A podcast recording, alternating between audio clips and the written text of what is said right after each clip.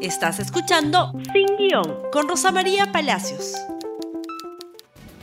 Muy buenos días y bienvenidos nuevamente a Sin Guión. Estoy transmitiendo desde Guadalajara, desde la quinta Bienal de Novela Mario Vargas Llosa.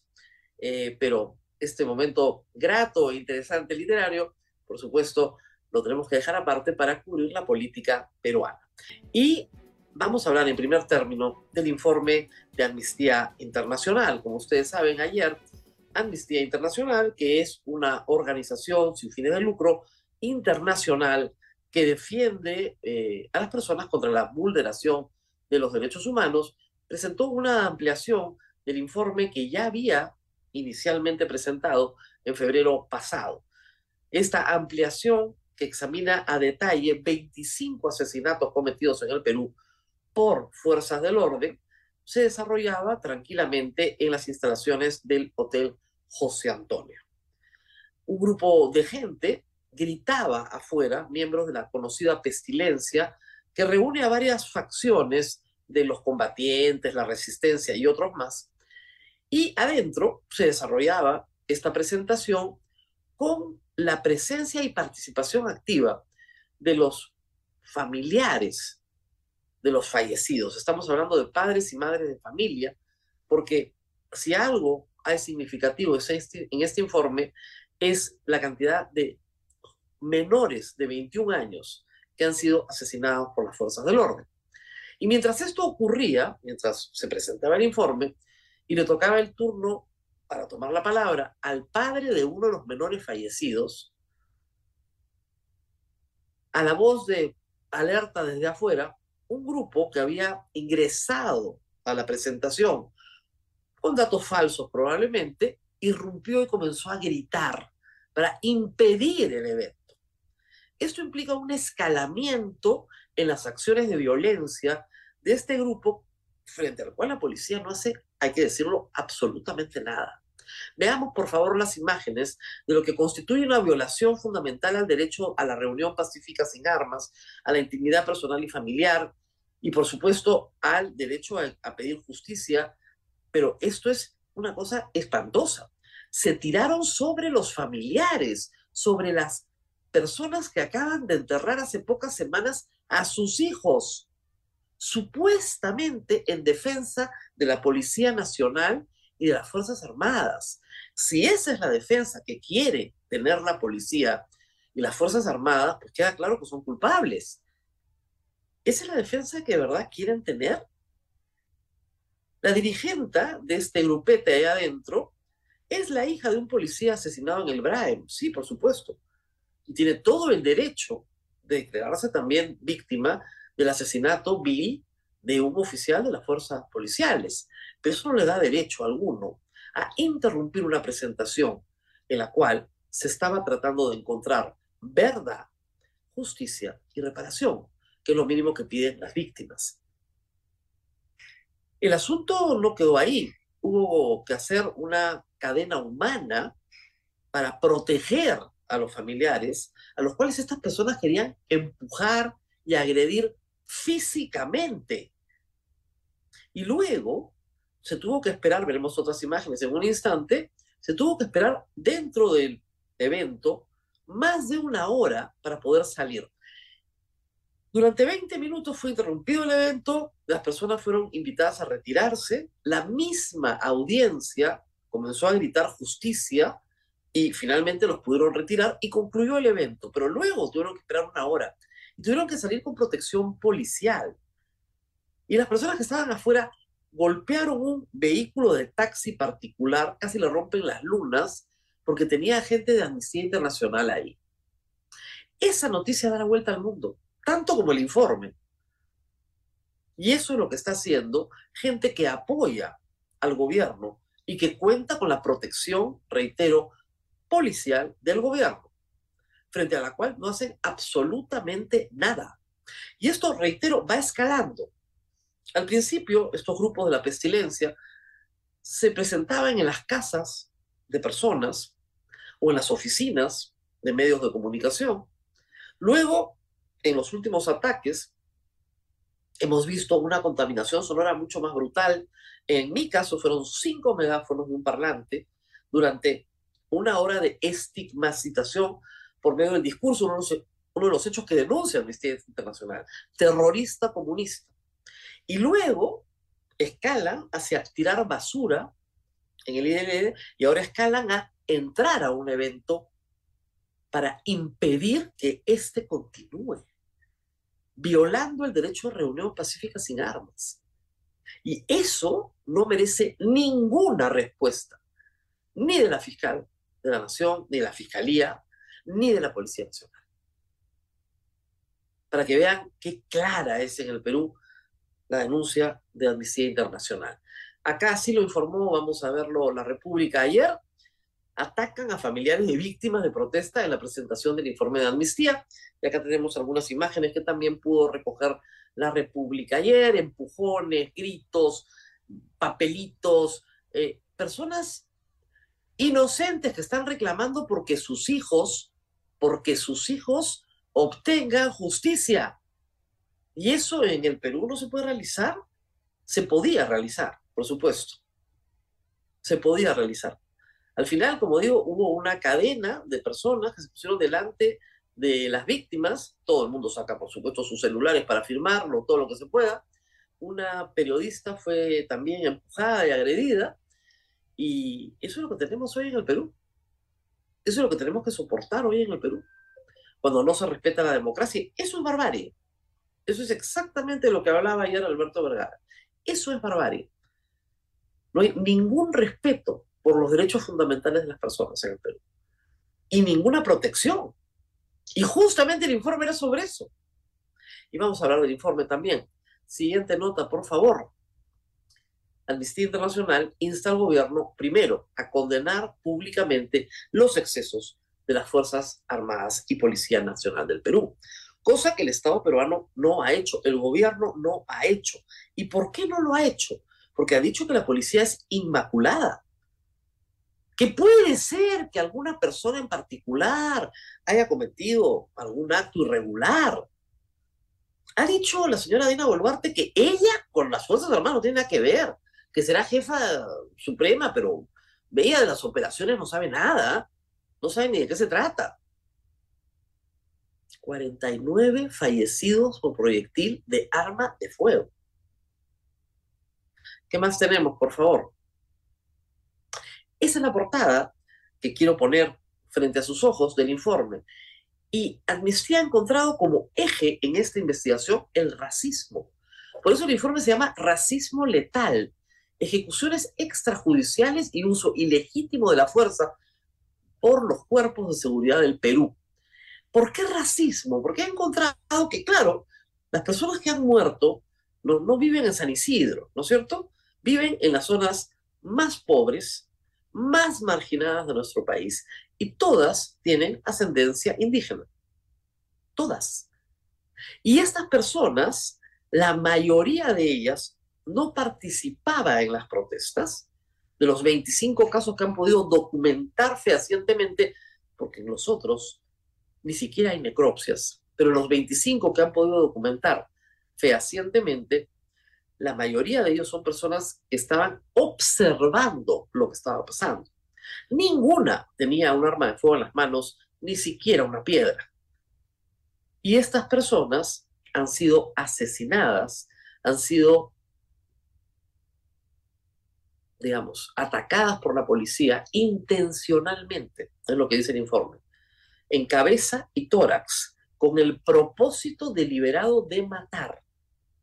Eso es lo que dice el informe y por eso se llaman ejecuciones extrajudiciales. En el Perú tampoco tenemos ejecuciones judiciales porque no tenemos pena de muerte.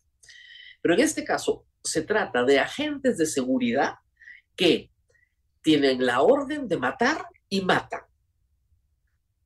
Eso es lo que es. Y matan en el contexto de una protesta, donde hay gente que efectivamente está desarrollando una actividad violenta que merece castigo penal. Es decir, una persona que destruye la propiedad pública o privada tiene que ser detenida, juzgada y condenada en un establecimiento penitenciario. Pero en este caso, la acción de la policía y de las Fuerzas Armadas fue disparar a matar, aplicar una pena de muerte que no existe en el Perú. Y eso es lo que se denuncia en este informe nuevamente, nuevamente caso por caso, nuevamente documentadamente. También se le recuerda al Estado peruano su obligación internacional de impedir discursos estigmatizantes que denotan el terruqueo permanente del que somos víctimas, aquellas personas que le recordamos a todo el Perú que no tenemos pena de muerte. Esto ha sido reiterado por las autoridades de Amnistía Internacional el día de ayer. Aquí un pedazo de lo declarado por la secretaria internacional de Amnistía Internacional. Adelante. ¿Esta represión es producto de una política de gobierno? Sí. Con respecto a su pregunta, la represión, la violencia y las muertes nos hacen un llamado tanto a Amnistía Internacional, a la sociedad y a la Fiscalía a investigar quién es el responsable y cuál es la responsabilidad del Estado. Sin duda, la responsabilidad del Estado está involucrado en esto debido a la represión masiva y sistémica en contra de los manifestantes. Y esto puede tener eh, o poder ser la señal de dos cosas. En primer lugar, o los líderes militares recibieron la orden de matar o no evitaron estas muertes. En ambos casos existe responsabilidad por parte del gobierno. Por lo tanto, sí, la represión masiva de los manifestantes y la violencia es responsabilidad del gobierno. Amnistía Internacional se ha pronunciado, hay que repetirlo por enésima vez, sobre los casos de violaciones de derechos humanos en Nicaragua, en Cuba, a donde no pueden entrar porque los han declarado siempre agentes de la CIA, o a la Venezuela de Maduro, donde han sido expulsados y perseguidos. Amnistía Internacional no es una organización de izquierda, por si acaso, hay que decirlo. Y es una institución que tiene muchos años denunciando serias violaciones de derechos humanos en todo el mundo. Se sostiene con los aportes de 10 millones de personas que aportan económicamente al sostenimiento de la organización y sus informes son escuchados por el Alto Comisionado de Naciones Unidas y por la Comisión Interamericana de Derechos Humanos. Así que hay que empezar por tener un poquito más de contexto internacional antes de hacer un mamarracho, como organizar un ataque que va a tener una repercusión internacional, porque reitero, el Estado peruano está obligado por disposiciones de distintos convenios internacionales respetar algunos derechos humanos básicos que también están en nuestra Constitución. Hay que denunciar que es el gobierno el que está permitiendo que esto escale. La policía no hace nada, la fiscalía no hace nada. Y con esto tenemos que convivir día a día. Finalmente, una nota final de la República también. Congreso y gobierno de Boluarte cometen crímenes adicionales al minimizar los informes. Por supuesto, esto es lo que acabo de explicar. Al minimizar los informes, al decir que esto no existe, al decir que son casos concretos, que cinco meses no son nada, que las investigaciones son muy diligentes por parte de la Fiscalía, están minimizando los informes, están minimizando a las víctimas y a sus familiares que están peleando por ellos. Tarde o temprano se va a hacer justicia en estos casos, eso no lo duden. Sin embargo, esta no es lamentablemente esa hora. Pero la vamos a esperar y va a llegar. Vamos a la pausa. Como saben ustedes, yo me encuentro en México, en Guadalajara, como les dije al principio, y ayer han habido noticias en el Perú sobre el presidente de México. Vamos a la pausa y regresamos con eso.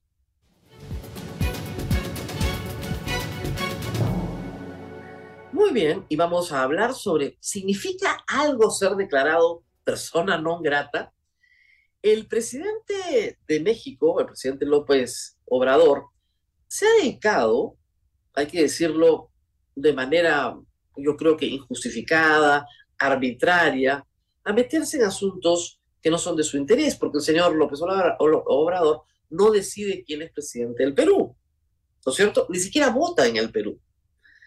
Él no puede decir si la señora Boluarte es presidenta o no, o si el señor Castillo sigue siendo presidente o no.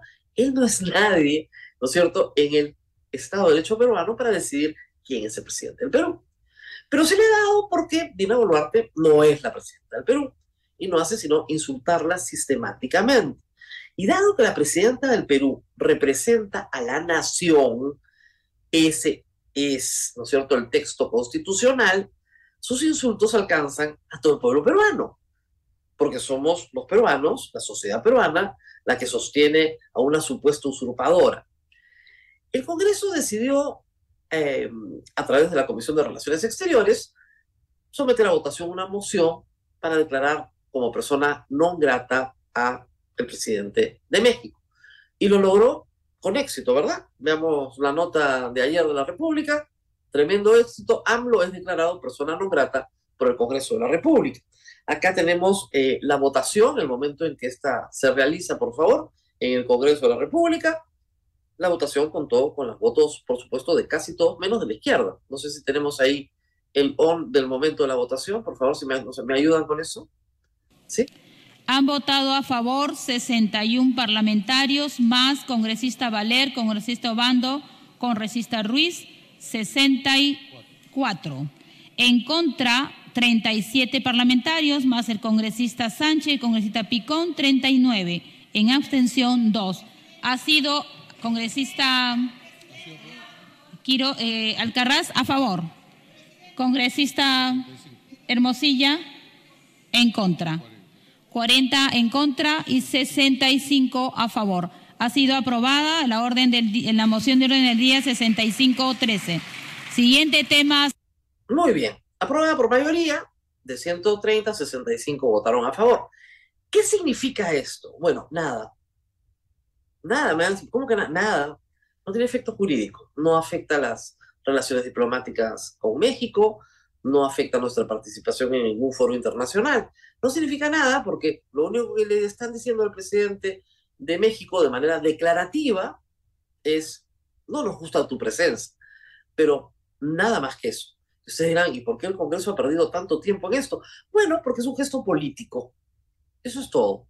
Como ustedes saben, el eh, Estado peruano no tiene embajador en México y por lo tanto el Estado mexicano no tiene embajador en el Perú pero mantenemos relaciones consulares, relaciones de negocios y otras que se mantienen vigentes. Ahora sí, hay que decir que cuando uno se presenta a migraciones acá con un pasaporte peruano, pues creo que hacen más preguntas que antes. No nos están tratando tan bien como antes a los que tenemos pasaporte peruano entrando a México. Pero finalmente, eh, la respuesta de López Obrador ha sido para el Congreso peruano un nuevo acto de desprecio. Esto fue lo que dijo. Y muchas gracias que me declararon persona no grata. Es un timbre de orgullo. Este, pero todo nuestro respeto, nuestra admiración, nuestro cariño al pueblo del Perú. Estamos muy conscientes que es una élite, una minoría, rapaz, políticos corruptos, traficantes de influencia, periodistas vendidos, alquilados, intelectuales alcahuetes, no el pueblo del Perú. Entonces sí, muchas gracias, muchas gracias por declararme este, persona no grata, porque me sentiría yo mal. Si esos legisladores y la señora que detenta el poder me entregaran eh, una condecoración o me aplaudieran, a lo mejor me produciría vergüenza, me sentiría yo muy mal. Es un político astuto a una posición política, respondió políticamente y aprovechó algo que es cierto, que es el inmenso desprestigio del Congreso de la República. Pero habría que decirle que la mayoría de los peruanos en cualquier encuesta sabe perfectamente que de acuerdo a la sucesión constitucional en el Perú, Dina Boluarte es la presidenta constitucional del Perú. Esa es la verdad, le guste o no le guste. Con esto nos despedimos y nos reencontramos nuevamente el día lunes. Nos reencontramos pronto. Mientras tanto, compartan este programa. Hasta entonces. Gracias por escuchar Sin Guión con Rosa María Palacios. Suscríbete para que disfrutes más contenidos.